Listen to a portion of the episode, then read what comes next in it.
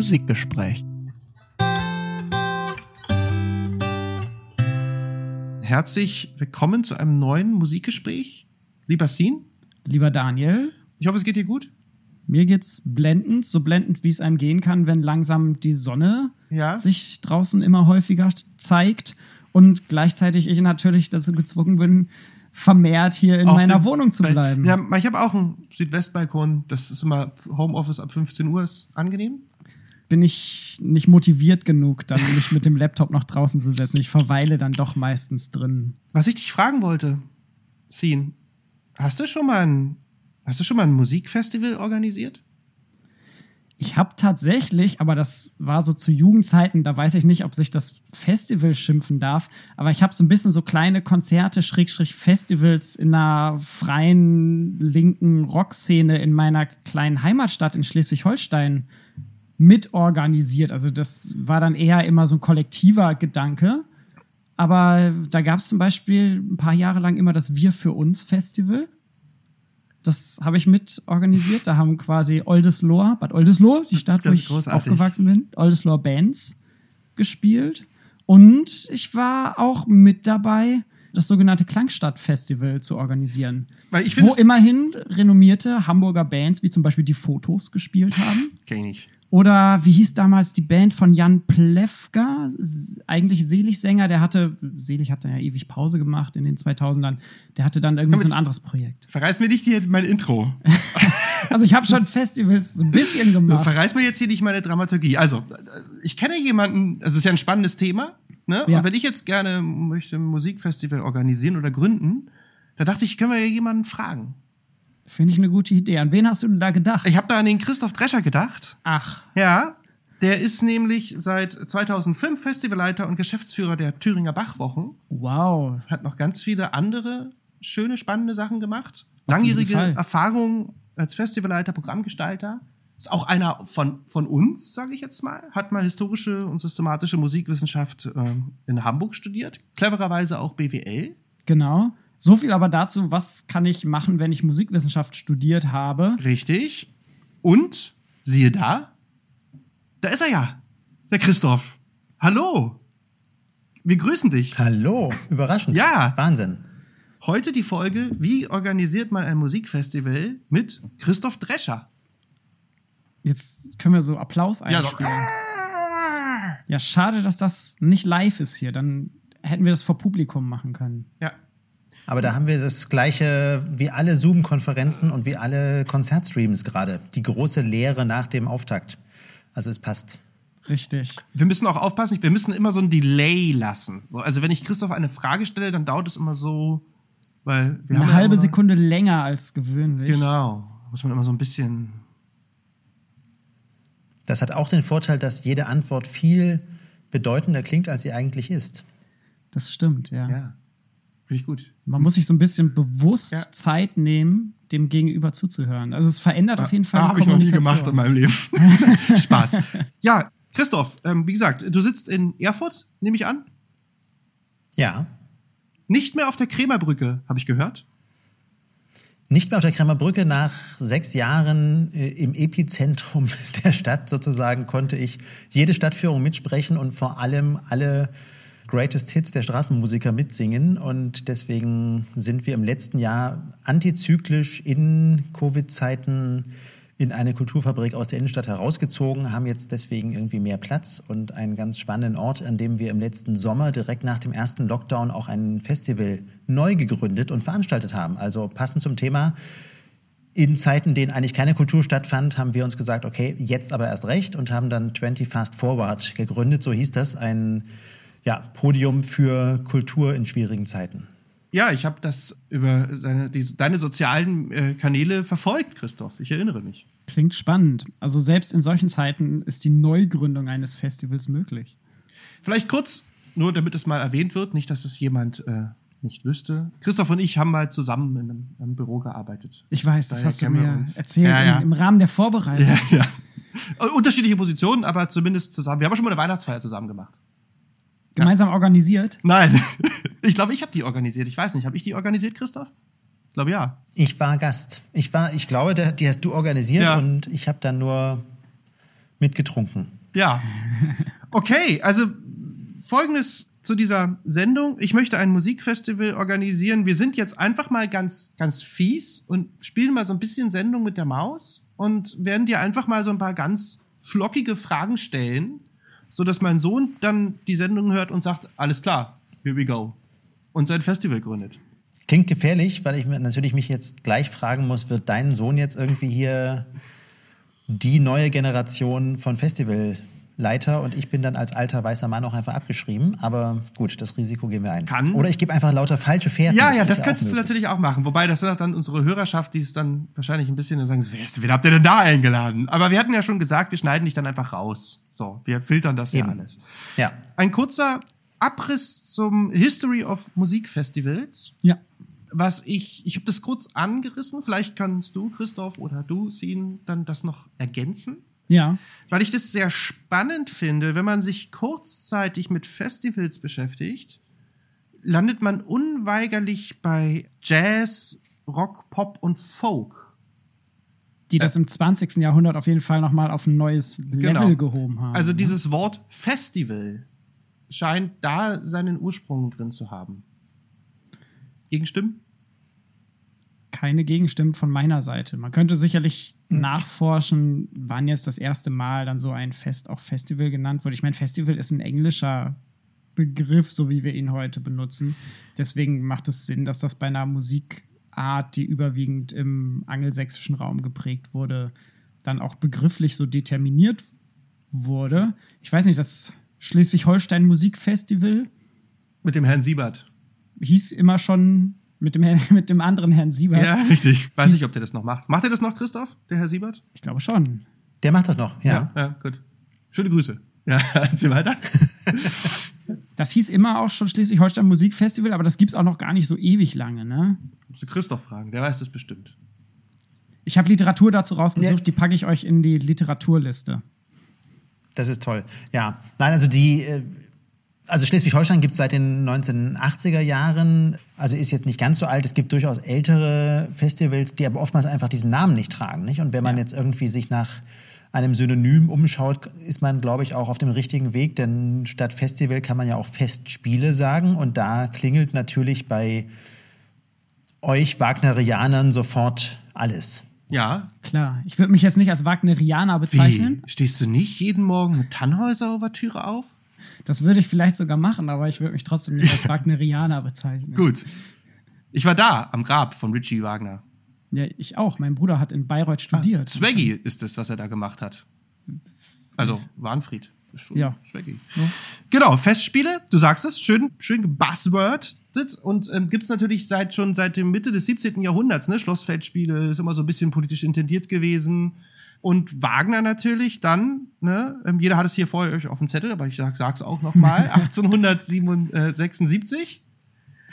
Wobei man ja da, weiß ich nicht, Christoph, meinst du, da könnte man schon richtig von einem, also ich meine, wenn wir jetzt zum Beispiel, wenn wir jetzt mal gleich überleiten wollen, äh, Thüringer Bachwochen ist ja anders organisiert, ne? Also ich meine, weil so Wagner-Festspiele ist ja schon einfach so Ring und dann kam ja natürlich noch mehr dazu und ist ja auch an einem Ort und an einem, und es ist de facto ja ein Orchester, auch wenn, ne, wir wissen, dass es ja anders zusammengestellt ist, aber es ist ein Event, Ja.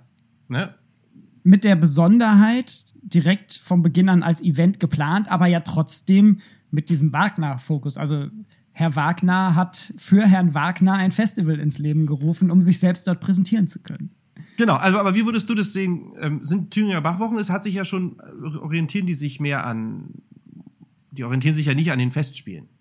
Sagen wir es mal so. Stellen wir mal eine Gegenfrage. Nicht an den, nicht an den Wagner-Festspielen, aber es ist ja eine Frage, wie man das Festival, die Festspiele überhaupt äh, definieren möchte. Ähm, wenn man zunächst mal rein von dem Rahmen ausgeht, sagt das ja nur, dass wir einen sehr limitierten Rahmen haben, zeitlich eingegrenzt über ein Wochenende, zwei Wochen, drei Wochen, sechs Wochen, acht Wochen reden und eben nicht über eine ganzjährige ähm, Bespielung. Also das heißt, das Alleinstellungsmerkmal Festival gegenüber einer Konzertreihe, die ganzjährig stattfindet, ist ja letztendlich die zeitliche Beschränkung. Es kann auch eine räumliche Beschränkung sein, also über den Ort sich definieren, aber auch da würde man immer sagen, solange das zeitlich in einem Rahmen ist, spricht man dann über ein Festival und da gibt es inzwischen auch, es gibt ja eine durchaus Festivalisierung der Konzert- und Musikszene, ähm, ja Festivals, die sich schon so nennen, obwohl es genau drei Konzerte sind. Also da gibt es nach unten eigentlich fast keine Grenze. Sobald man wahrscheinlich mehr als zwei Konzerte hat, ist es schon ein Festival. Nach oben dann irgendwie auch nicht. Also bei den größten, wenn wir jetzt mal in Deutschland bleiben, äh, Klassikfestivals, also Mecklenburg-Vorpommern ähm, und Rheingau und Schleswig-Holstein, reden wir inzwischen über 150, 160 bis knapp 200 Konzerten dann binnen drei Wochen, äh, drei Monaten, pardon. Das ist letztendlich der für mich erstmal wesentliche Punkt, um ein Festival als solches zu definieren. Und wenn man das jetzt auf die Bachwochen bezieht, ist es letztendlich genau das Gleiche. Wir haben einen beschränkten Raum, zeitlich zunächst mal, dass wir sagen, wir haben drei Wochen Zeit, in denen wir Konzerte planen. Wir haben einen definierten örtlichen Raum, äh, der in dem Fall aber nicht ein Veranstaltungsort ist oder ähm, eine Stadt, sondern ein ganzes Bundesland und dort eben die historischen Bachorte, also die Städte und Gemeinden, in denen Johann Sebastian Bach gewirkt hat und die Bach-Familie gewesen ist. Das ist individuell unterschiedlich, aber letztendlich braucht es, glaube ich, schon so eine ja, Begrenzungsdefinition, die erstmal Voraussetzung ist, um sich ein Festival auszudenken und zu sagen, weshalb mache ich das eigentlich und was ist mein Alleinstellungsmerkmal durch Zeit, durch Ort, durch Inhalt. Ja, das ist ein schöner Rahmen für ein Musikfestival. Ort und Zeit und Anzahl der Konzerte. Mhm. Du hast es gerade auch schon angesprochen, Christoph. Ich beobachte das selber. Ich, ich meine, ich bin jetzt Anfang 30, das heißt, ich überblicke, so noch, bist du noch. überblicke nicht so viel Geschichte, aber ich erlebe das selbst in diesem Zeitraum, also weiß nicht, die letzten 20 Jahre, in denen ich bewusst da auch Konzertleben wahrgenommen habe. Du hast es gerade so eine Festivalisierung tatsächlich stattfindet. Ich weiß das selber. Früher waren zum Beispiel Festivals auch noch sehr günstig. Konzerte waren deutlich günstiger durch diese Festivalisierung beobachte ich teilweise so eine Hinwendung stärker zu einem Event-Charakter und vielleicht auch eine, eine Abwendung von der Aufmerksamkeit auf das individuelle einzelne Konzert. Wie stehst du denn zu diesem Begriff der Festivalisierung oder was kannst du da beobachten? Naja, das ist natürlich eine, auch eine Modefrage, die ich jetzt aber gar nicht unbedingt negativ konnotiert verstehen würde. Also wir haben diese Entwicklung in den letzten Jahrzehnten gehabt, dadurch, dass Kultur auch eine andere Bedeutung bekommt, beziehungsweise Konzerte in anderen Formen auch konsumiert werden. Also ein wenig weg davon, dass man das klassische Konzertabo hat, äh, sei es jetzt irgendwie beim städtischen Orchester oder sei es beim Kammermusikverein, hin zu Konzerten, für die man auch bereit ist zu reisen. Also das ganze Thema Kulturtourismus spielt bei dem ganzen Festival Thema eine große Rolle. Man ist halt bereit, irgendwie zu sagen, ich fahre auch oder reise äh, irgendwo hin, um Konzerte zu hören. Und wenn ich dorthin reise, möchte ich natürlich auch nicht nur ein Konzert hören, der Aufwand ist ja groß, sondern höre mir dann mehrere an. Und das hat schon eine Rolle gespielt, damit dass Festivals so einen Boom erlebt haben. Es hat auch praktische Argumente. Stichwort Marketing. Natürlich ist es einfacher, ein Festival zu verkaufen. Dann mache ich für zwei Wochen mal irgendwie ordentlich Werbung, als wenn ich das ganze Jahr über die Mühen der Ebene sozusagen habe. Und dadurch hat sich das so entwickelt, äh, dass wir dadurch jetzt inzwischen ein Überangebot haben oder ähm, eine sehr äh, breit, äh, weit gefächerte Szene, das bringt natürlich auch Probleme mit sich, über die wir sicher noch reden werden. Ich habe sogar mal den Begriff, weil ich den hier gerade, ich habe mich vielleicht blättern hören, von Überfestivalisierung gelesen. Das fand ich ganz interessant. Ja, wo hast du das gelesen? Wer das, schreibt das? Äh, schreibt ähm, Frau. Das schreibt Frau, schreibt Frau Sabine Wienker Pifo in dem Tagungsband Festivals popularer Musik. Okay. Aber darüber reden wir später noch. Christoph hat schon so viele schöne Seiten, äh, Querverweise gegeben. Äh, und ich dachte, wir fangen jetzt einfach mal an. Und da stellt sich die Frage, wie fange ich an, Christoph? Also, ne, ich, ich organisiere, also ich, ich sage jetzt so, ich, ich Daniel und Zehn, ja, wir haben jetzt hier ja, die Wiese hier in Moabit hinter uns. Da wollen wir jetzt ein Festival organisieren. So wie bei Wayne's World, Was- weißt du? was Wayne's machen? so, wo fange ich denn an? Also im Sinne von wirklich ganz pragmatisch würde mich interessieren, wo, was, was mache ich zuerst? Das Huhn oder das Ei? Also das Wesentliche ist, dass du eine Idee haben solltest. Okay. Du hast jetzt als Beispiel ähm, gesagt, ihr habt die Wiese hinterm Haus in Moabit. Das ist ja schon mal ein Ansatzpunkt, denn damit habt ihr eine definierte Location, einen definierten Ort. Stimmt. Eine andere Möglichkeit ist zu sagen, man hat eine Programmidee. Also wenn man irgendwie sagt, ich möchte das Gesamtwerk von Viktor Ullmann ins Zentrum eines Festivals stellen, ist das auch ein Ansatz. Oder aber ich finde, dass die Zither wesentlich mehr Beachtung verdient hat und deswegen ich das große Zither-Festival machen möchte. Das äh, klingt jetzt im Wortspiel schon wieder ähm, et etwas anders, als es gemeint ist. Also ähm, es braucht, glaube ich, erstmal die primäre Idee, weshalb man glaubt, dass es auch ein Festival sein kann, was andere Menschen außer einem selbst interessiert. Essentiell ja. ist ja immer, zu, dass man sich dessen bewusst ist, man macht ein Programm oder ein Festival, zumindest wenn man jetzt nicht steinreich ist und sagt, ich mache das alles la pour la, irgendwie für mich selbst, dann sollte man ja schon den Anspruch haben zu sagen, man entwickelt etwas, wofür es auch ein Publikum gibt und was Menschen interessieren könnte. Richtig. Gibt es immer noch La Polar, ne? Ich kenne auch so kleine. Den, den Begriff oder die Festivals? Nein, die Festivals. So, ich kenne so also Landadel in Niedersachsen, wo meine Frau herkommt. So, da gibt es so Dörfer, da gibt es dann irgendwie so einen, einen von, der hat ein Gut und der macht dann da Spielereien einfach. Kommen dann Leute? Ja, kommen Leute, klar. Na dann so. hat sich ja wenigstens gelohnt. Aber interessiert ihn halt nicht. Also, der zahlt dann halt das, was er zahlt, ist egal. So. Und worauf er Bock hat. Ja. So. Äh, also ich finde das ehrlich gesagt auch nicht verwerflich. Das nee, ist doch sehr charmant. Also ja. wenn man das als Vorwurf verstehen wollte, La Polar kannst du genauso natürlich keine Ahnung, Klischee-Festivals im Bereich der neuen Musik äh, so sehen, bei denen irgendwie es eigentlich kein Publikum gibt und wo das trotzdem nur stattfindet, weil irgendwie eben die Künstler, die, äh, die Komponisten ähm, das halt machen wollen, weil es ihr Job ist. Auch das ist legitim, wenn man dafür eine Finanzierung hat, wenn man dafür einen Rahmen findet und so weiter, finde ich alles okay. Aber es ist, du brauchst halt am Anfang erstmal eine Idee, die es vielleicht nicht auch schon ständig gibt und die es die eine Chance gibt, ähm, tatsächlich eine neue Seite im großen Buch der Festivals aufzuschlagen. Ja, nee, ich, Christoph, ich bin der Letzte, der Lapula kritisiert. So, das ist ja, ohne das äh, würde das ganze System, glaube ich, nicht funktionieren. So, also braucht es auch, auf jeden Fall. Klar. Ja, ja. Ganz wichtig einfach auch für die europäische Musikgeschichte, ja. europäische Musikkultur. Auch für den Fortschritt. Man stelle sich vor, man würde nur das spielen, was die Leute hören wollen. Also man muss ja auch das, die Leute anfixen. Das wäre ja nur Kommerz. In dann. Diskurs setzen. Ja. Ja, nee, auf jeden Fall. Auf jeden Fall. Eine Idee, finde ich gut. Wie bei der Doktorarbeit. Braucht man auch eine Idee. Okay. Dann ist meine Idee, ich, ich würde gerne ein Bach-Festival hier auf der Wiese in Moabit organisieren. Aber da ist der, hat der Christoph schon gemacht. Ja, aber unterschiedliche Locations. Nicht in Moabit. Ja, ja. Und Erfurt, Berlin, ja, doch, überschneidet sich vielleicht dann doch. Noch die eine oder andere Ecke. Vom Publikum. Da, da stehe ich in Konkurrenz. Aber möge der Bessere gewinnen nachher. Ich meine, Konkurrenz belebt ja auch das Geschäft. Also ein Bach-Festival in Moabit. Wie würdest du weitermachen, Sin? Ich würde den Christoph fragen. Ich habe jetzt eine Idee und ich habe die Location.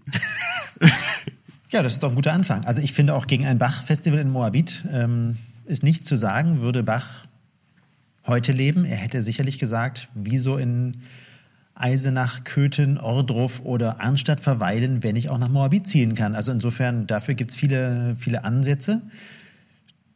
Das würde ich erstmal cool finden ich würde als zweiten Schritt, glaube ich, versuchen, mir so ein bisschen eine Idee, also über, über den Grundansatz zu sagen, ich möchte jetzt ein Bachfestival in Moabit machen, zu sagen, stelle ich mir ein kleines Festival an einem Wochenende vor, an dem eigentlich alle ehrenamtlich das aus Spaß tun sollen, ähm, ein Umsonst- und Draußen-Festival, wir reden ja über eine Wiese, oder möchte ich da eigentlich gerne eine Open-Air-Bühne und ein großes Zeltdach fürs Publikum hinbauen, dann bin ich ganz schnell natürlich bei dem Finanzierungsansatz. Und natürlich würde ich eine Recherche machen, wie sieht denn der Markt drumherum aus? Wie sieht es denn mit dem Bach-Festival im Wedding aus? Oder in Mitte? Oder gibt es nicht auch einen Tiergarten schon, diese schöne, charmante Bach-Reihe, mit der ich dann vielleicht in direkte Konkurrenz stecke? Das ist interessant. Okay, das, das sind gute Punkte. Das ich habe schon einen Namen fürs Festival, aber das erzähle ich später. Okay. Das ja? heißt, hier gehen wir jetzt konkret auch in den Finanzierungsbereich rein. Und da ich ja selber studierter Musikwissenschaftler bin und ja auch Geld verdienen möchte mit dem, was ich studiert habe, fände ich es natürlich schon schön, wenn das auch ein das ist ja naiv von dir. professionelles, das war jetzt ja. ein professionelles Festival ist, mit dem sich auch Geld umsetzen lässt.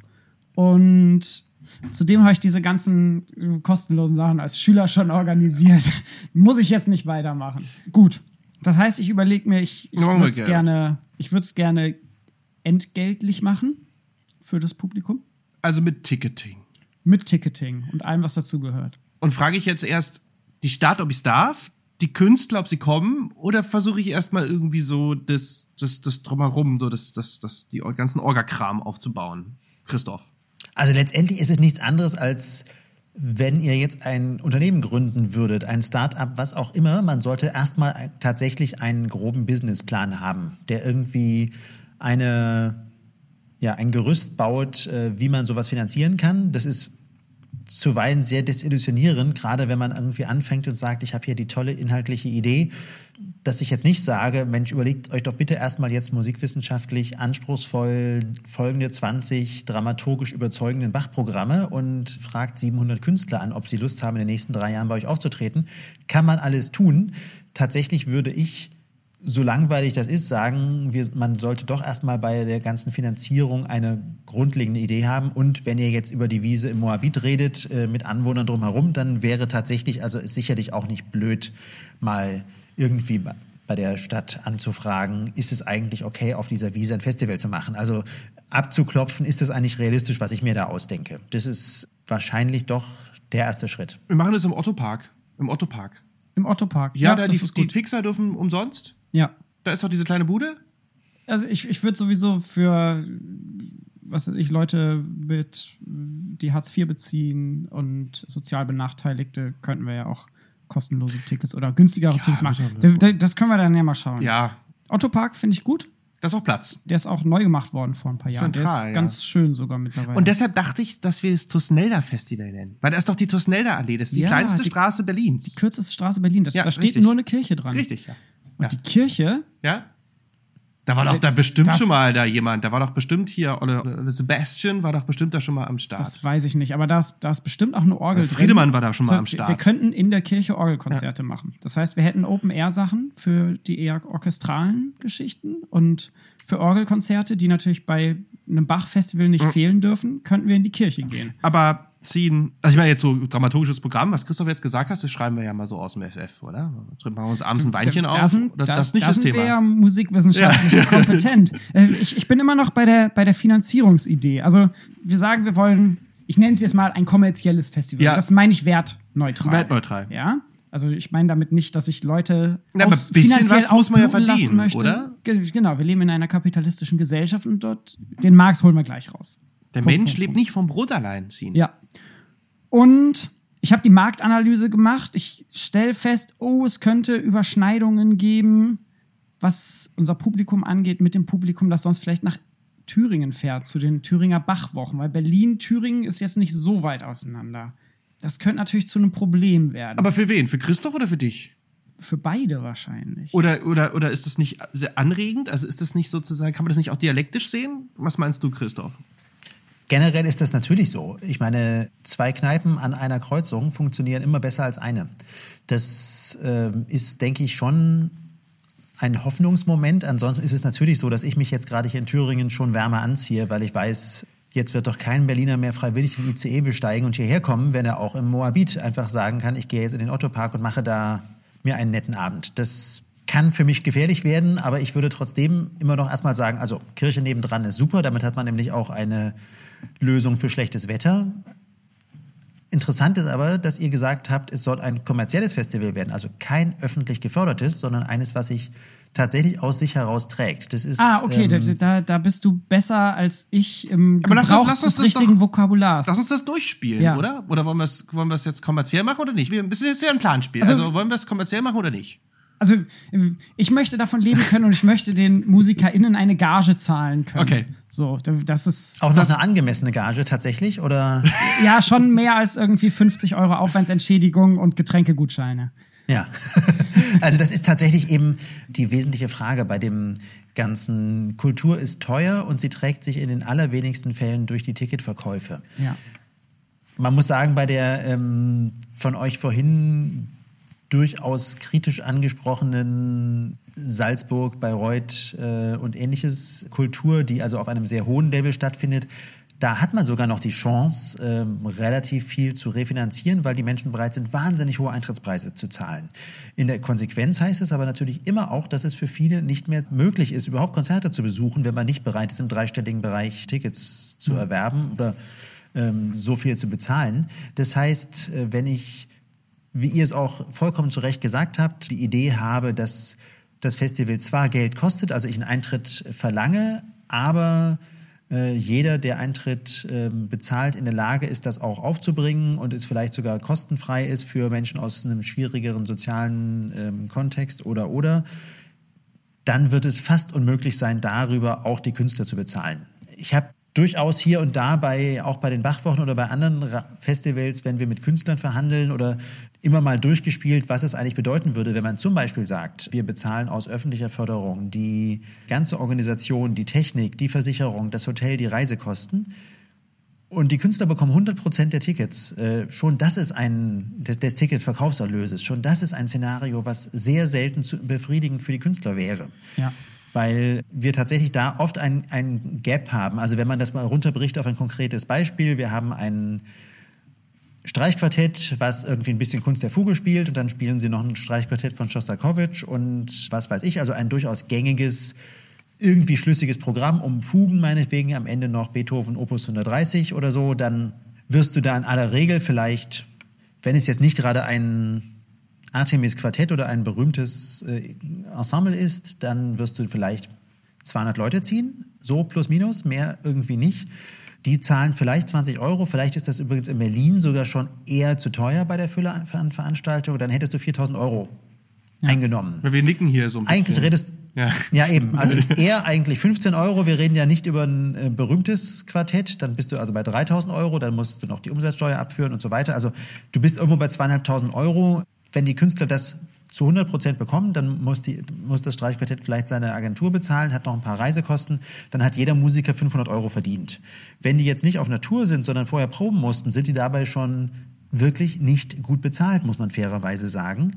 Und dann seid ihr als Veranstalter, habt ihr noch keinen Cent verdient, dann ist die Kirche noch nicht bezahlt, der ihr auch eine kleine Miete zahlen musstet als mögliches Ausweichquartier und ihr habt noch kein Plakat gedruckt und gar nichts gemacht. Also es ist tatsächlich nicht ganz unkompliziert, wenn man versuchen will, das aus sich selbst heraus zu finanzieren. Das ist jetzt sehr, sehr niederschmetternd von dir. Aber äh, ja, ich versuche äh, jetzt einfach natürlich auch sowohl äh, nicht nur eure Pläne, sondern auch die deines Sohnes gleich. Ja, ja, alle. Äh, so ein bisschen ad acta zu legen, ja. damit wir eine Chance haben. Ich erinnere mich, du erinnerst dich sicherlich auch, Christoph, dass wir ja beide, also du in deiner jetzigen Funktion, in der du immer noch bist, und ich in einer anderen Funktion sogar in der Tat schon mal beide verhandelt haben miteinander, du und ich. Mhm.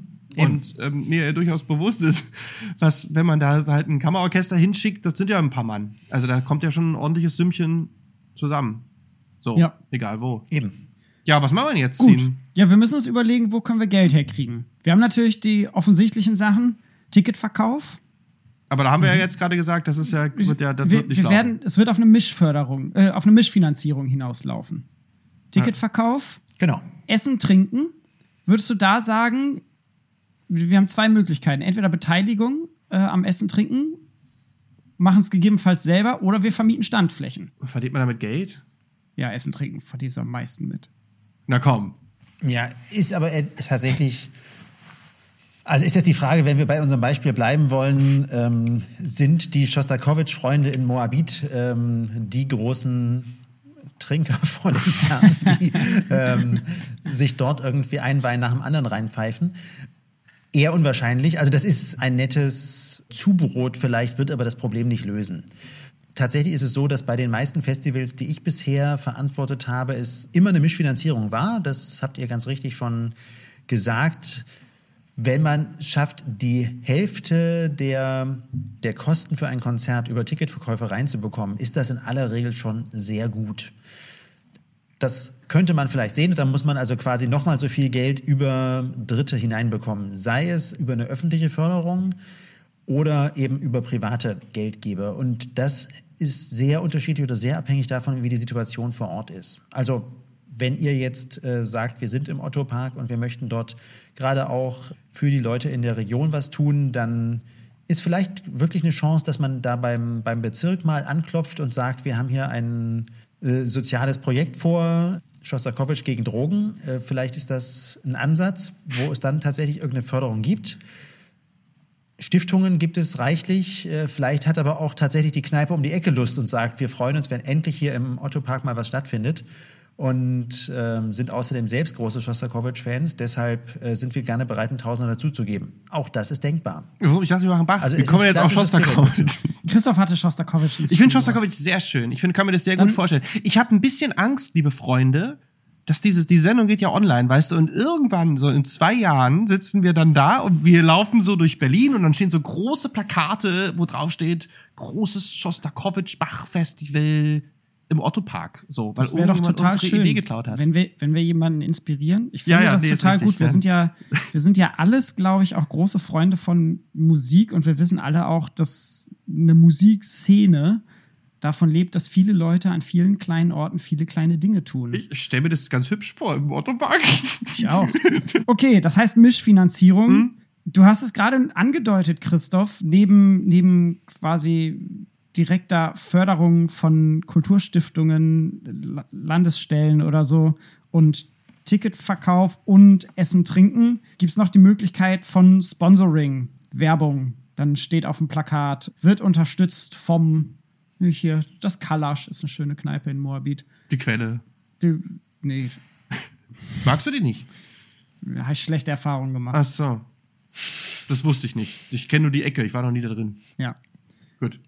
Also die Ähm, nicht. Die sind doof, haben wir. Die, die nicht. Ich frage ich frag das. Kalasch und das Kalasch bezahlt was davon. Lässt sich viel über so Sponsoring, Werbegeschichten reinholen? Wenn du gesagt hast, 50% Tickets, kann ich dann sagen, 30% läuft nochmal über Werbung oder ist das optimistisch?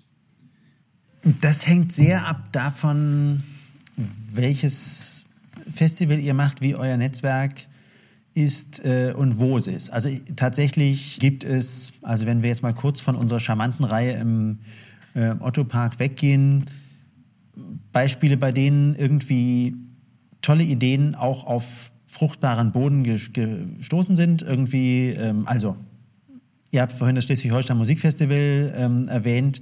Natürlich war das ein Coup von Justus Franz, irgendwie zu, zu schaffen, da private Partner zu finden, um in der Region irgendwie etwas auf die Beine zu stellen. Ja, äh, was weiß ich, wenn wir jetzt genauso gucken Richtung Podiumfestival in Esslingen, ist auch sowas. Also Steven Walter hat es genauso geschafft, irgendwie vor Ort da irgendwie einen richtigen Punkt zu finden, um irgendwie auf Interesse zu stoßen und Partner mit ins Boot zu locken. In wirtschaftlich schwächeren Regionen kann das ungleich schwieriger sein. Also tatsächlich äh, weiß ich auch, dass ich hier nicht zuletzt in Thüringen oft sehr viel Zeit damit verbringe, um irgendwo einen Sponsor zu überzeugen, um im, keine Ahnung, im dreistelligen Bereich überhaupt erstmal bei uns irgendwie eine Anzeige zu schalten oder eben irgendwie ein Konzert zu unterstützen, was schlichtweg auch damit zu tun hat, dass einmal äh, die Budgets hier immer noch kleiner sind, aber es auch eine nicht so lange Kultur des bürgerschaftlichen Engagements gibt.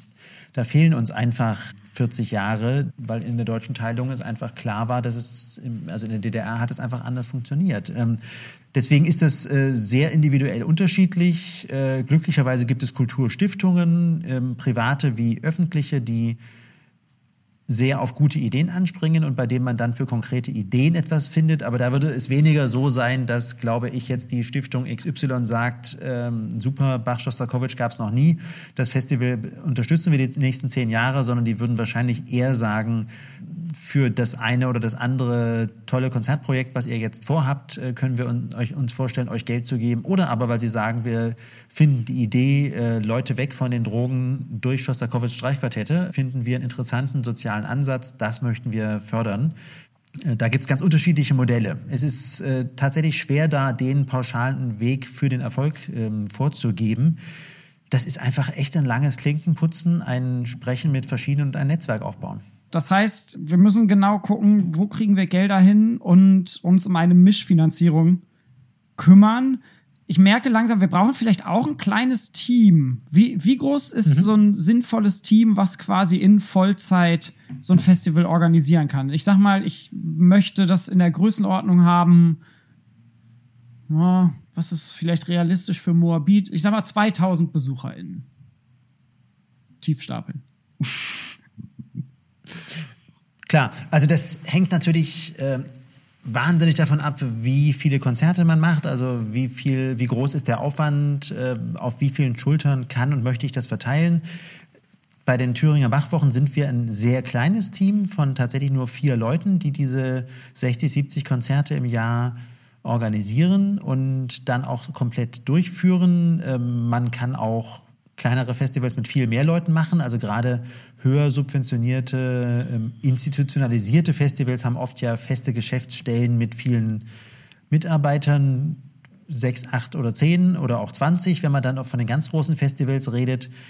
Letztendlich kann man gerade in so einer Startphase durchaus auch gut mit Volunteers arbeiten. Also auch wir bei den Thüringer Bachwochen machen es so, dass wir zum Beispiel Einlasspersonal, äh, Ticket abreißen, Programmheft äh, verkaufen, ähnliches äh, von Freiwilligen machen lassen. Gar nicht deshalb, weil es nur ums Geldsparen geht und darum zu sagen, wir freuen uns, wenn wir hier Ehrenamtler gewinnen, sondern weil es für die, die das tun, spannend ist, weil sie dadurch viele Konzerte hören und sich freuen und weil es für unser Publikum auch spannend ist, mit Leuten in Kontakt zu sein, die für die Sache brennen. Ja. Und deswegen haben wir das irgendwann zum Beispiel umgestellt und gesagt, wir können jetzt irgendwelche Studenten oder so fragen, ob sie bereit sind, für einen Zehner pro Stunde bei uns Programmhefte zu verkaufen. Und wenn dann aber irgendwie die ältere Dame kommt und sagt, ach junger Mann, waren Sie denn auch gestern Abend bei dem schönen Konzert im Otto-Park? Und dann sagt ihr, hä, was ist, was ist das? Und so interessiert mich null. Ich gehe eigentlich immer nur zum Handball. Ist das natürlich schade. Da ist es allemal schöner, man hat wiederum jemand äh, gegenüber, der als Ehrenamtler ist, spannend finde, das Konzert mitzuerleben und sich freut, da mal hinter die Kulissen zu blicken. Also da kann man durchaus auch Geld sparen. Ich würde mal sagen, wenn du jetzt also irgendwie über ein erstmal kleineres Festival von zwei, drei, mit 2.000, 3.000 Besuchern redest, ja, zu zwei, zu dritt kriegt man das schon gut hin. Ich muss aber dazu einhaken, dass ihr natürlich auch in den Thüringer Bachwochen auch so einige Punkte outsourced. Ne? Ich weiß zum Beispiel, dass ihr mit einer ganz tollen PR-Agentur zusammenarbeitet. Also ihr habt ja sozusagen mit der Dienstleistung in, in, in Auftrag. Ne? Also wenn man das natürlich selbst macht, dann braucht man mehr Leute, gehe ich von aus. So auch andere Sachen. Ähm, ja. Also natürlich ist es so, dass wir dieses Modell fahren, dass wir sowieso ausschließlich auch selbst ja mit äh, alles Freelancer sind und auch wiederum andere Sachen tun. Also unser Produktionsleiter, der die ganzen organisatorischen Dinge macht, hat den gleichen Job auch noch bei anderen Festivals inne. Ähm, ebenso mein Kollege, der sich um das Ticketing kümmert. Auch ich mache noch andere oder beackere noch andere Baustellen.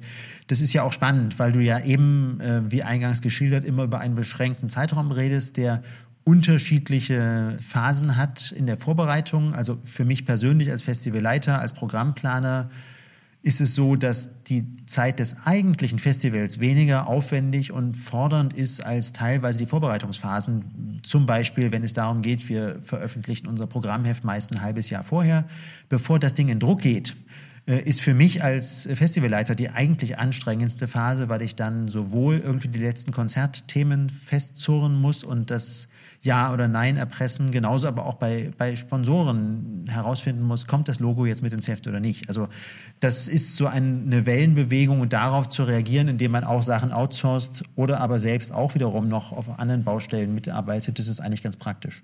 Ja, das heißt, ihr plant eigentlich immer auch, ich kenne das ähnlich aus dem Konzertbetrieb, ihr plant eigentlich immer mindestens ein halbes Jahr auch im Voraus, eher fast ein ganzes Jahr. Das ist ja für mich auch wichtig, wenn ich dieses Jahr die Bachwochen Moabit, das Tusnelda Festival veranstalten ja, möchte. Dann wird das dieses Jahr eventuell knapp. Ja, dieses Jahr ist sowieso vielleicht so Medio für, für nächstes Jahr Sommer dann das. Und da wollen alle raus, da bricht der Hedonismus aus nächstes Jahr davon profitiere ich dann. Ja. Ja, also ehrlich gesagt ist das tatsächlich einer der wenigen Vorteile der Covid-Pandemie, dass die Vorläufe ein bisschen kürzer werden. Also eigentlich bei den Thüringer Bachwochen planen wir schon plus minus zwei Jahre im Voraus. Das heißt also auch, dass das Festival 22 teilweise in einigen Bereichen schon fast fertig war, bevor die Pandemie losging. Die Saison 21, die wir jetzt kürzlich absagen mussten, war komplett fertig, bevor die Pandemie losging ich finde es gerade ganz spannend und merke, höre das auch von vielen Künstlern, dass eigentlich die Kurzfristigkeit, die durch die Pandemie jetzt kommt, alle müssen umplanen, alle müssen sich Sachen neu überlegen, auch Vorteile hat, weil es ja auch für Künstlerinnen und Künstler teilweise belastend ist, wenn man sich jetzt festlegen muss, welches Programm man bei dem Rezital in drei Jahren spielen möchte.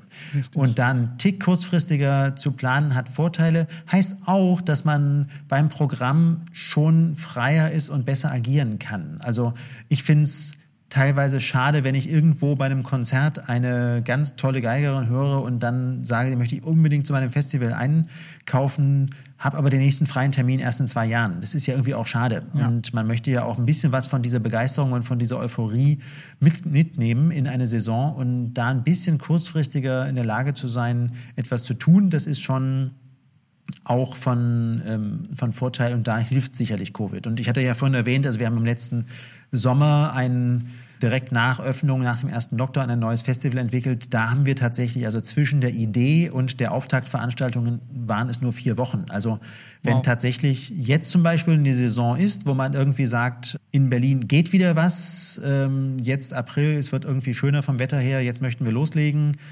Vielleicht ist dann gerade irgendwie ein guter Moment zu sagen, die Konzerthäuser brauchen aber noch acht Wochen, bis sie wieder in der Lage sind, was zu machen. Jetzt stoße ich in diese Lücke hinein und bin übrigens draußen, ist besser mit den Aerosolen und biete jetzt mein Festival an. Also das Langfristigkeit ist kein Muss. Okay, spannender Aspekt. Ja, ja. Ähm.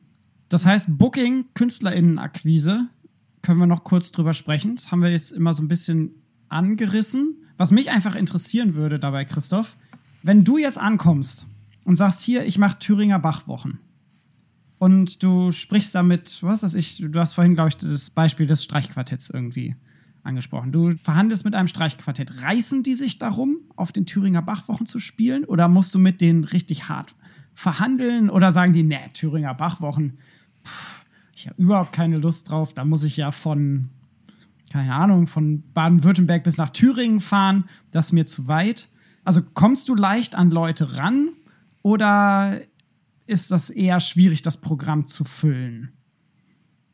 Das ist was, was sich ähm, sehr entwickelt hat über die letzten Jahre. Also ähm, natürlich gibt es das jetzt nicht näher genannte Streichquartett, was uns sagt, wir möchten jetzt nur noch im Ottopark spielen und in, die gar nicht bereit sind, zu uns zu reisen. Aber nein, es ist so, dass wir auf der einen Seite natürlich sehr viel Bewerbungen bekommen weit mehr Bewerbungen, als wir jemals in Konzerten ähm, überhaupt präsentieren könnten. Und deswegen gibt es auch so eine gewisse Teilung im Programm. Also es ist natürlich so, dass ein Teil an Konzerten wirklich stattfindet ähm, von Ensembles, Solo-Künstlerinnen, Künstlern, die sich bei uns beworben haben und bei denen man das Gefühl hat, das ist spannend, das passt gut rein. Das Zweite ist, dass es immer auch irgendwie Künstlerinnen, Ensembles gibt, bei denen wir lange versuchen, die zu bekommen, weil man irgendwie, keine Ahnung, mal über die CD gestolpert ist, die im Konzert gehört hat, was auch immer, und das dann über lange Jahre versucht. Da sind wir inzwischen bei dem, unserem Festival in der dankbaren Situation, dass das Festival so bekannt ist, dass man eigentlich nicht mehr so sehr viel erklären muss, was wir tun. Hinzu kommt auch, wir sind im Osten Deutschlands, die Eintrittspreise sind noch eher liberal. Ähm, die historischen Kirchen haben oft keine allzu großen Kapazitäten, weshalb wir oft nicht die Gagen zahlen können, die in in Hamburg oder München bezahlt werden, sodass wir also da auch werben müssen für unser Festival und dass man eben eher kommt, weil es vielleicht für den, den Künstler beeindruckend ist, am historischen Taufstein Bachs zu spielen. Das gelingt eigentlich ganz gut. Und dann gibt es natürlich Situationen wirklich von, von Künstlern, die man fragt, überdenkt dir doch mal zu folgendem Thema ein Programm aus. Also dass man wirklich da kuratierend aktiv ist und sagt, äh, ich würde dich gerne bitten, dir einen ein Thema zu Bach und Italien zu überlegen oder zu Bach und Schostakowitsch, aber auch mit Verweis auf keine Ahnung, das Leben im Gulag und äh, keine Ahnung. Also so. Ja. Äh, das ist relativ breit gefächert. Ich habe mal noch eine ganz Detailfrage, was sehr interessant, weil das passt dann so ein bisschen auch noch zur Budget und zur Werbung PR-Frage guckt man da auch so ein bisschen auf, auf Cash Cow? Also sagt man dann schon irgendwie so, ja, geil, Cameron Carpenter bucken wir jetzt halt irgendwie für einen Samstagabend und dann weiß ich, da bin ich dann schon mal finanziell safe und damit kann ich halt irgendwie werben. Wie gewichtet man da? Natürlich, definitiv. Also ja. ich habe generell eigentlich die Situation im Festival, dass ich durch, habe ich vorhin, glaube ich, schon mal kurz erwähnt, irgendwie aus öffentlicher Förderung, aus meinen Drittmitteln die Struktur, das Marketing, äh, die ganzen technischen Kosten, Reise, Hotel bezahlen kann, das Programm aber plus minus sich aus den Ticketverkäufen bezahlen muss. Das kann hier und da gut aufgehen. Oftmals ist es so, dass es ein Zuschussgeschäft ist und natürlich ist das deswegen eine Mischkalkulation. Also es gibt Konzerte mit diesem oder jenem Künstler, die ich sehr be bewusst deshalb plane und einkaufe, weil ich weiß, da werde ich Geld verdienen, mit dem ich dann die Chance habe, vielleicht irgendwie das junge Streichquartett zu subventionieren, was ich sonst nicht tragen würde. Also das äh, ist definitiv so und das finde ich aber auch ganz entscheidend und ganz wichtig. Ja. Und es hat gar nicht nur eine finanzielle Komponente, es hat auch eine inhaltliche.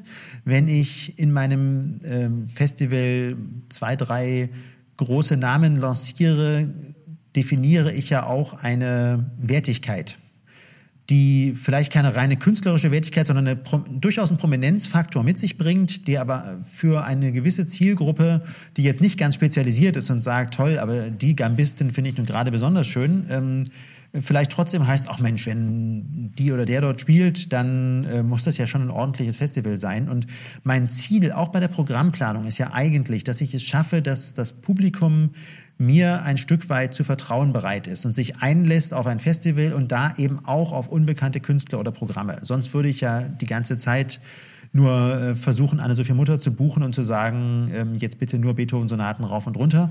Könnte ich mir nicht leisten, aber zu sagen, so ein Mix aus beidem, dass man sagt, ähm, wir haben die zwei, drei, vier Anker und die öffnen Türen für auch eine andere Generation, ist schon super das zeichnet dann ja auch ein gutes Festival aus. Ne? Zum einen vielleicht ein paar bekanntere Namen und dann aber auch fürs Publikum ist es total spannend. Das ist zumindest das, was ich dann auf Festivals eigentlich fast sogar am spannendsten finde, MusikerInnen kennenzulernen, von denen ich vorher noch nie gehört habe. Weil ich weiß, auf dem Festival genau. gibt es ein paar gute Sachen und dann gehe ich durchs Programm und gehe dann gezielt zu ein paar Konzerten, die spannend klingen. Und eventuell sind das dann Leute, die ein paar Jahre später halt schon deutlich teurer sind, weil sie sich dann ja. einen Namen gemacht haben. Und dann sagst haben. du, ey, damals du im Otto-Park hast du gehört. Ja. Äh, nein, aber ich finde es nebenbei mal ganz lustig, nur mal ähm, um ein ganz kleines, äh, ganz kleine Personal Fußnote einzustreuen. Ist lustig, weil in der, also im Popmusiksektor ist klar, ne? Dann sehe ich halt irgendwie Headliner irgendwie, weiß ich nicht. Metallica? Metallica, da weiß ich, was ich erwarte, ja. was ich kriege. So. Und dann ärgere ich mich, dass sie nicht One spielen oder Master of Puppets nicht in der Setlist haben und sage dann, äh, spiel Master of Puppets, sage ich dann.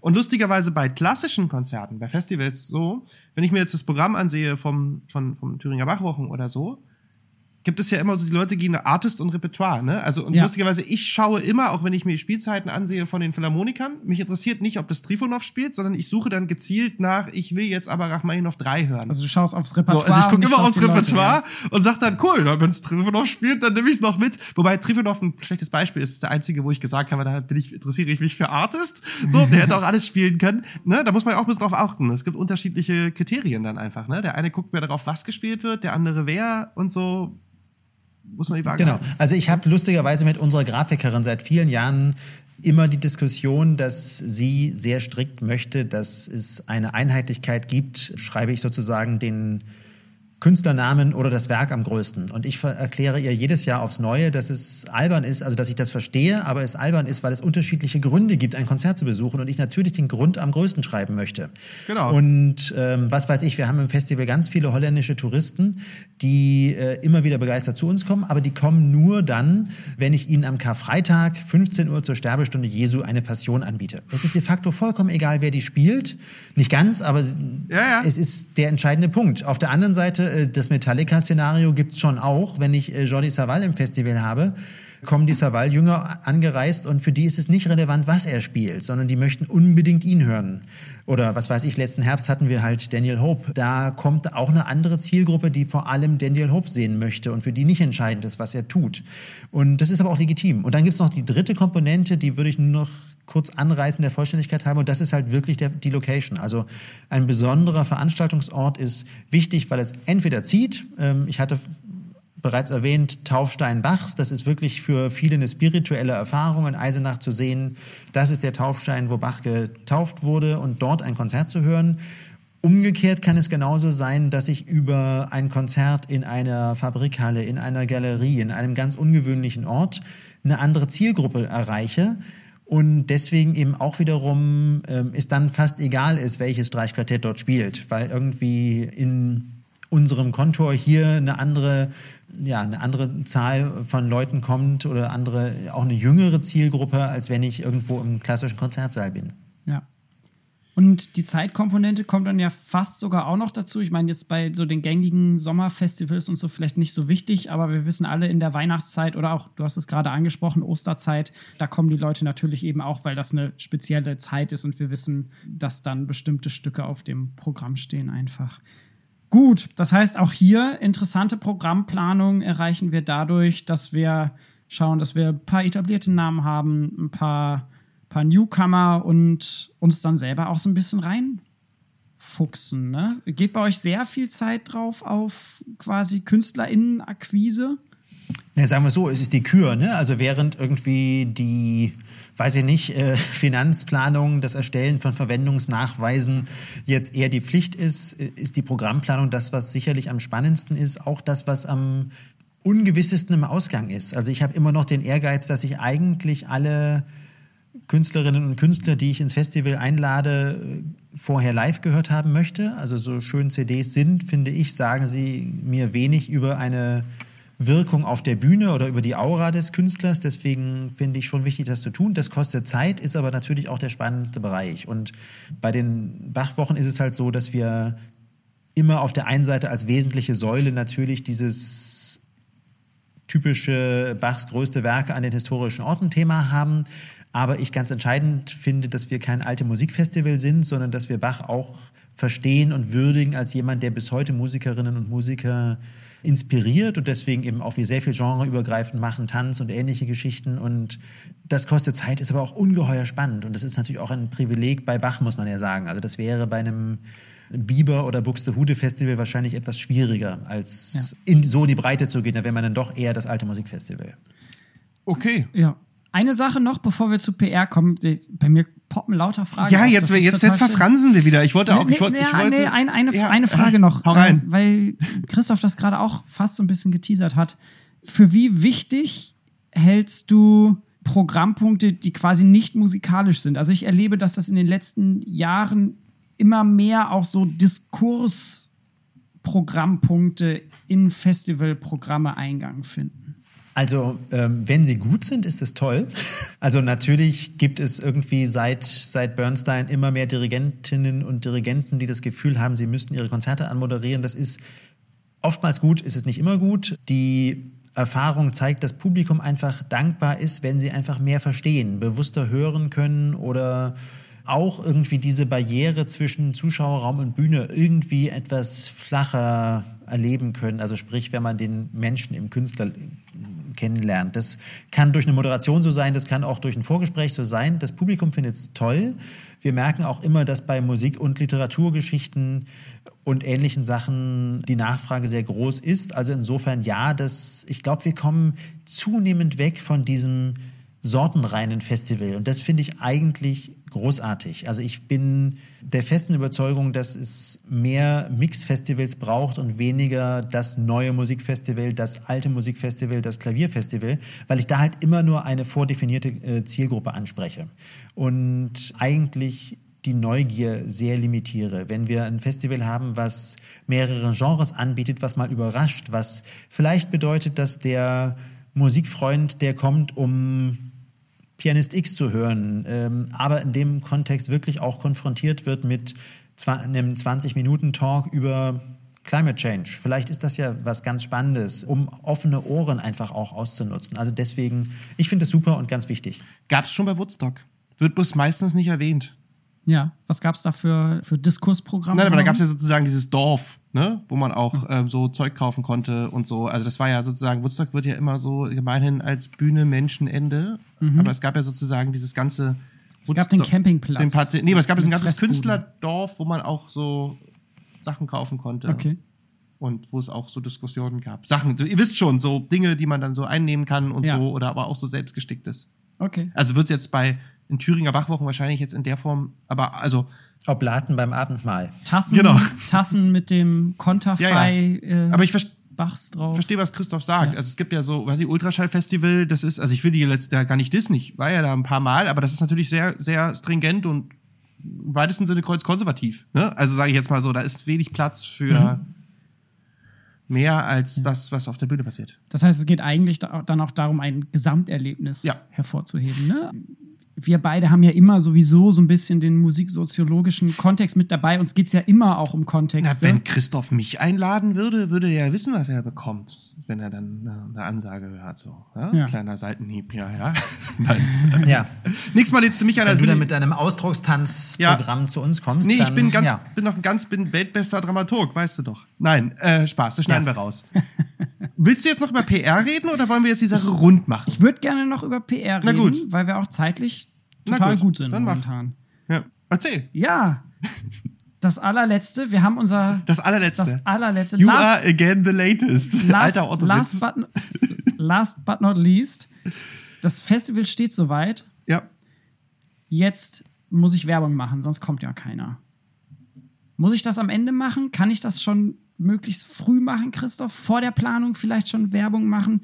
Wo lohnt sich Werbung? Wo lohnt sich Werbung nicht? Soll ich hier die S-Bahn-Tafeln äh, in den Bahnhöfen kaufen oder lieber Flyer verteilen, in einer lokalen Zeitung inserieren? Was würdest du mir empfehlen für mein, ich sag mal erstmal kleines Festival und dann kannst du ja vielleicht auch sagen, wie es bei euch in Thüringen läuft. Das ist ähm, tatsächlich ein Bereich, der sehr im Wandel ist, äh, was auch spannend ist tatsächlich.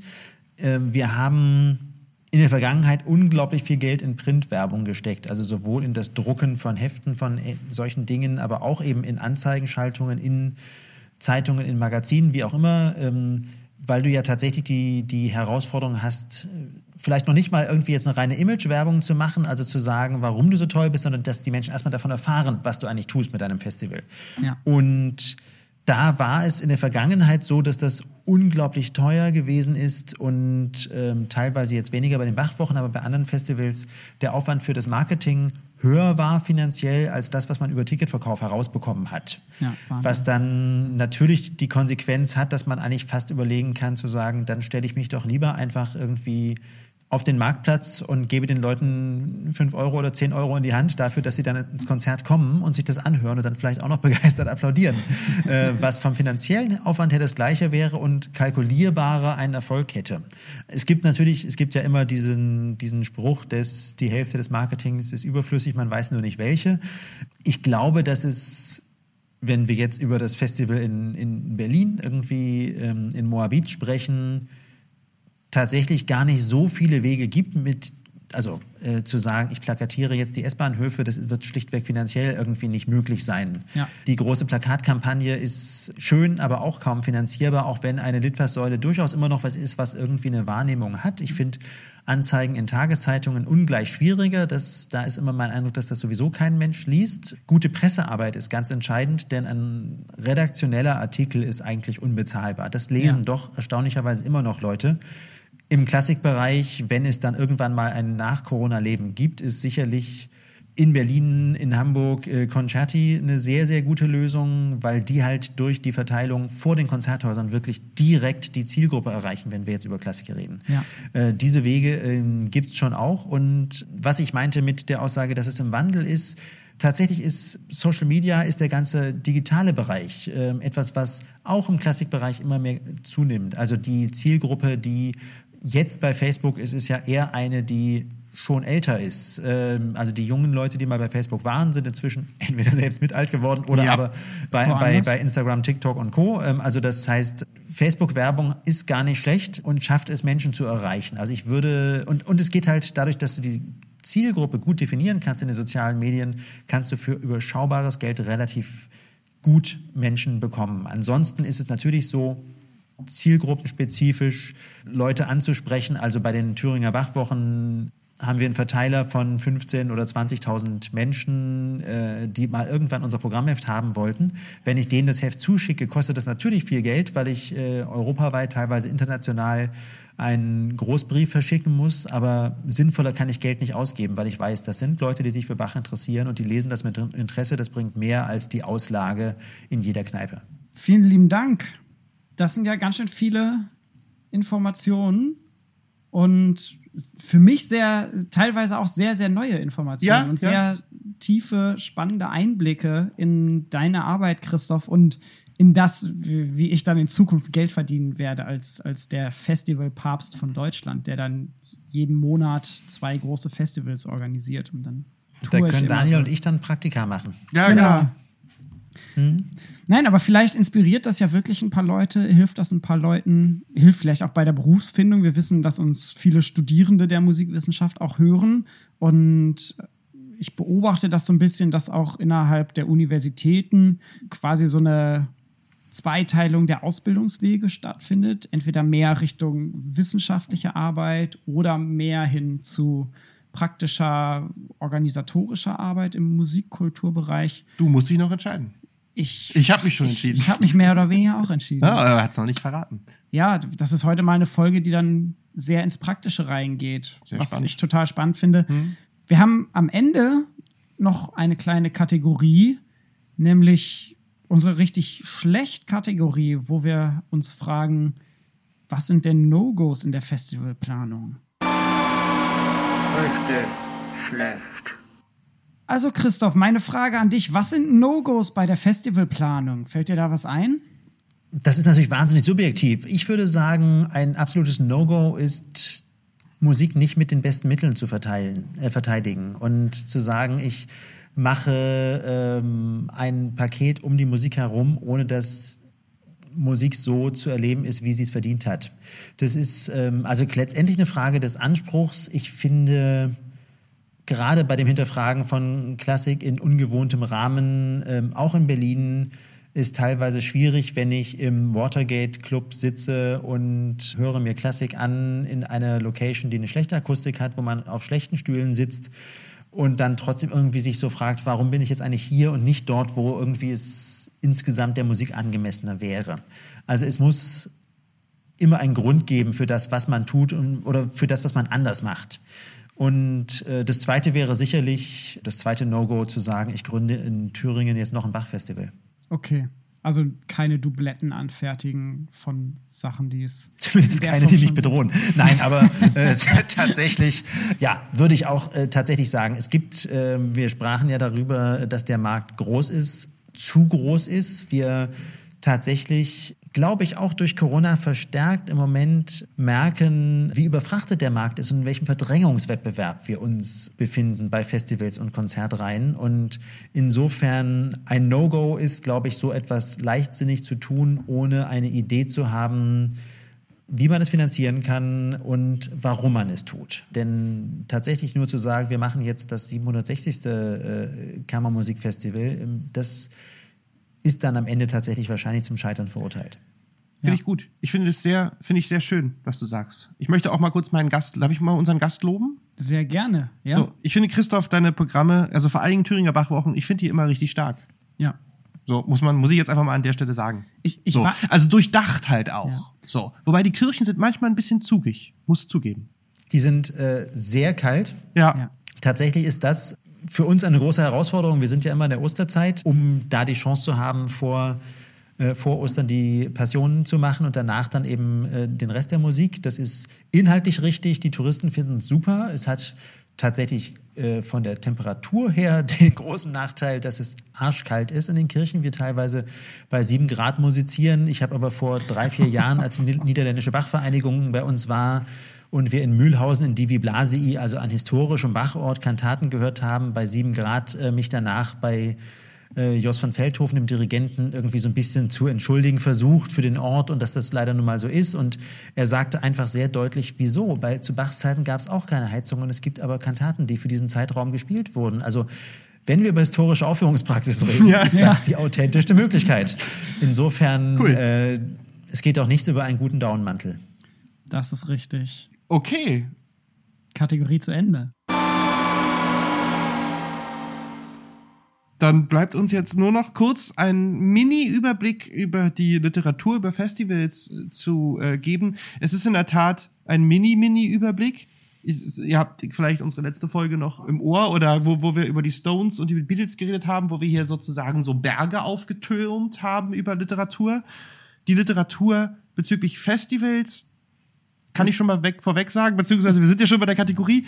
Es ist überschaubar, Sehr, sehr dürftig. sehr dürftig und vor allen Dingen sehr unspezifisch. Also, wenn ich kurz mit meiner einen Ausrufezeichen Literatur anfangen darf, Bitte.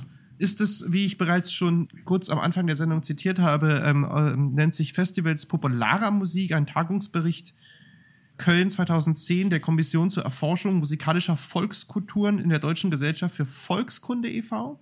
von ähm, dem geschätzten Kollegen Klaus Neumann. Liebe Grüße nach Köln und Gisela Probst-Effer von 2010. Wie gesagt, was ich ganz spannend finde, und ich möchte hier gar nicht in die Tiefe gehen, ist, dass in dem Vorwort, in der Einleitung erwähnt wird, dass sie festgestellt haben, dass dieses Tagungsthema 2010, Ja. Ausrufezeichen, ne, musikalische Volkskunde, Ausrufezeichen, Ja. noch komplett brach lag.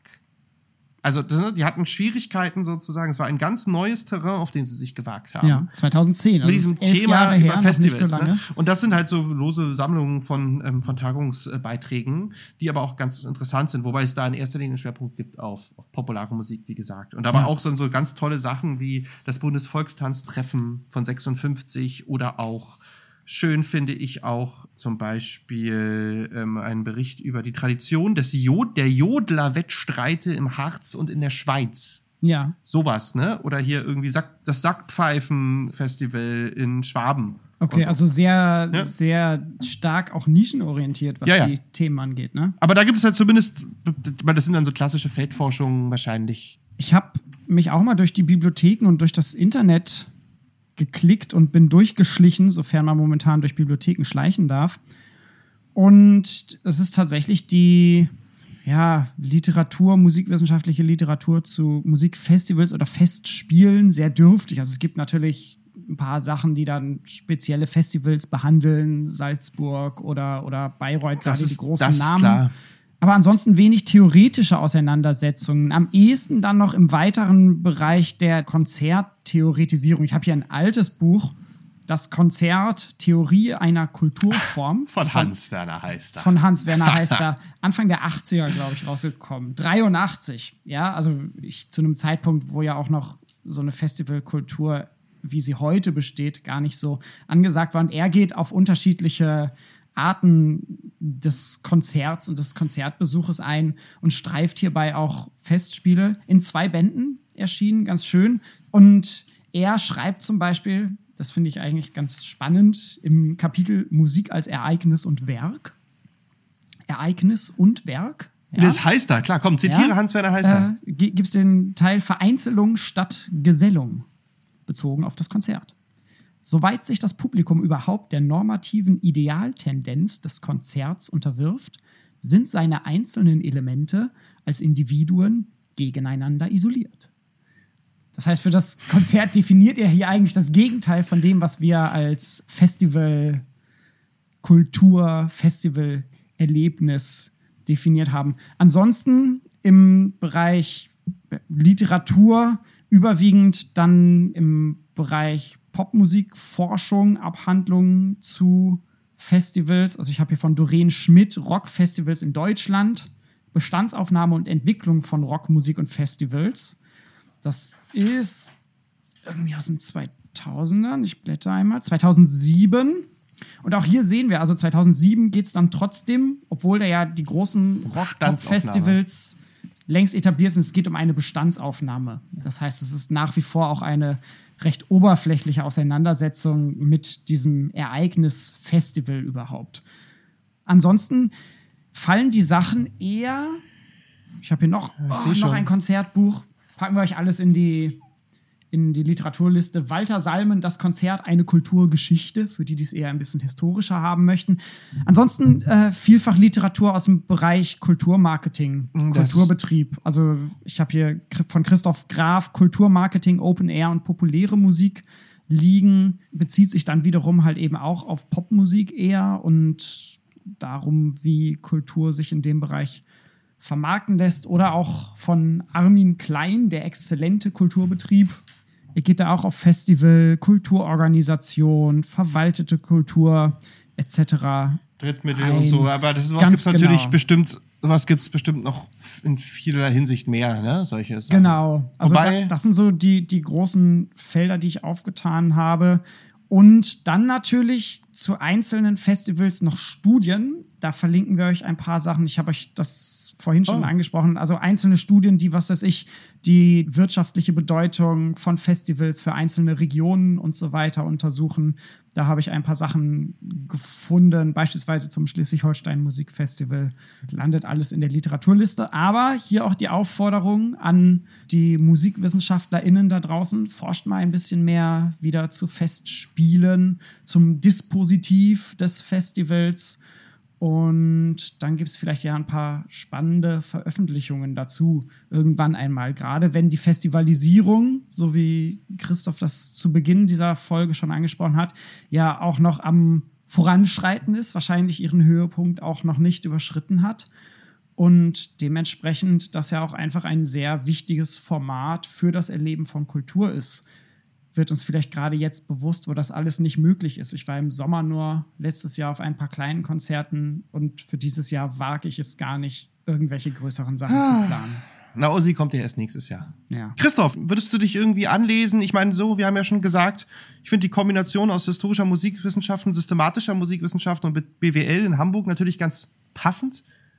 Aber hast du einen Tipp oder soll man da einfach drauf losarbeiten? Also was vielleicht für den ganzen Literaturbereich noch interessant sein könnte, wir haben im Kontext des ersten Lockdowns das Forum Musikfestivals gegründet äh, mit einer gleichnamigen ähm, Website, was insofern ganz interessant ist, weil man dort mal wirklich einen Überblick bekommt über inzwischen, glaube ich, fast 200 Festivals in Deutschland, jetzt primär im Bereich klassischer Musik, also was aber wirklich ein bisschen irgendwie ein Gefühl gibt, wie gut gefüllt die Landkarte doch eigentlich schon ist. Da fehlt im Moment jetzt noch ein gewisses neues Festival Moabit, aber sonst äh, sind also die meisten da schon drin.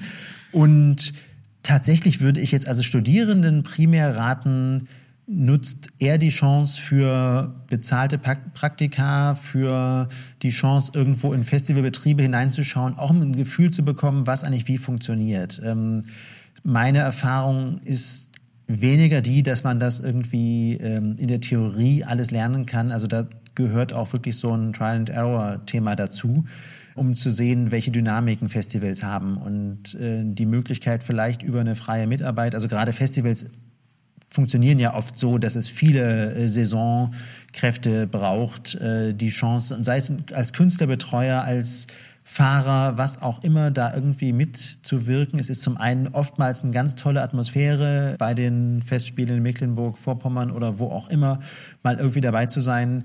Und man kann echt viel, auch einen Eindruck von Berufsbildern, von Zuständigkeitsbereichen bekommen. Ich glaube, da lernt man fast in diesem Falle mehr. Also wir sind wirklich hier heute in einer ziemlich praktischen und weniger musiktheoretischen Sendung. Das ist doch ein schönes Schlusswort. Damit bedanke ich mich ganz, ganz herzlich bei dir, Christoph. Bei dir, Daniel, natürlich gern. auch. Ja, ich bedanke mich auch. Ich hoffe, wir sehen uns bald wieder, Christoph. Ja, An alle da draußen, ich weiß nicht, packen wir was auf die Playlist? Vielleicht ein paar Sachen. Wir haben ganz, ganz bisschen Haben wir über Musik geredet? Ein bisschen so. Ein über ein paar. Sachen haben wir geredet, aber nicht sehr konkret. Wir müssten uns jetzt ein paar Evergreens für, von Shostakovich und Bach. Wir haben nicht viel über, über konkrete Musikstücke geredet, Ha hast du einen Wunsch, Christoph? der auf die Playlist soll. Na, gesprochen haben wir natürlich vorhin ja eingangs über ein Fugenprogramm. Deswegen Ja? kamen wir ja zu Bach und Schostakowitsch. Also insofern Okay. zu sagen, so ein schönes Schostakowitsch achtes Streichquartett in Verbindung mit Bach Kunst der Fuge, da ist man doch irgendwie erstmal gut bedient, oder? Gut, ich habe eine gute Idee. Aufgabe Ja. für uns bis zur nächsten Sendung. Wir- Wir, wir erstellen, wir, wir erstellen einfach unser Festivalprogramm. So halb. Ja, und, oder, und oder wir machen eine Thüringer Bachwochen-Playlist. kann wir auch machen. Eins von beiden. Naja, seid überrascht. Das Ich, ich tendiere ja sowieso immer mehr dazu, das Moabiter Festival einfach zu so einem Schwesterfestival zu machen. Weißt du, wie so Hurricane und Southside oder Rock Ach so, am Ring ja, und ja, Rock im Park. einfach so. Und dann sagen, ja gut, und dann kommt sozusagen Christoph Drescher und spricht dann noch irgendwie so ein Grußwort oder so. Vielleicht so, ja. Also ihr könnt zumindest, es, es ist zumindest auch sehr ökologisch gedacht, denn das heißt ja auch, dass Künstler, die zu uns anreisen, dann tatsächlich noch ein, vielleicht noch ein zweites Konzert spielen können. Genau. Ja. Und ähm, also das für den Carbon Footprint ist echt ein guter Ansatz, finde ich sinnvoll. Wird wird immer besser bei uns hier. Okay, geht auf unsere Homepage musikgespräch.de. Geht zu den Dort Thüringer verlinken Bachwochen. wir alles. Was ist die Homepage von den Thüringer Bachwochen, Christoph? Thüringer-bachwochen.de Genau. Und ansonsten verlinken wir euch auf unserer Homepage auch die Spotify-Playlist, über die wir gesprochen haben, die Literaturhinweise, Das Forum Musikfestival. das Forum Musikfestival, alles weitere, worüber wir heute gesprochen haben und folgt uns auch gerne bei Twitter, Instagram, YouTube, Facebook. Bei TikTok sind wir noch nicht. Kommt ja vielleicht noch. Christoph, liebe Grüße nach Thüringen, nach Erfurt. Eine wunderschöne Stadt, wird sehr unterschätzt. Ich komme mal vorbei, unser, unser Webmaster wohnt dort. Ja, äh, und Bernd das Brot vor allen Dingen halt auch. Stimmt. Ja, Auch der. Ja. genau. Und äh, andere Bernd auch, aber ja, genau. Ja, alles klar. Die, über die reden wir jetzt nicht. Ich wünsche dir was. Äh, schöne Sendung, sehr spannend. Hoffe, wir hören und sehen uns bald wieder. Alles Gute. Bis bald. Genau. bald. Bis bald. Tschüss. Tschüss. Ciao.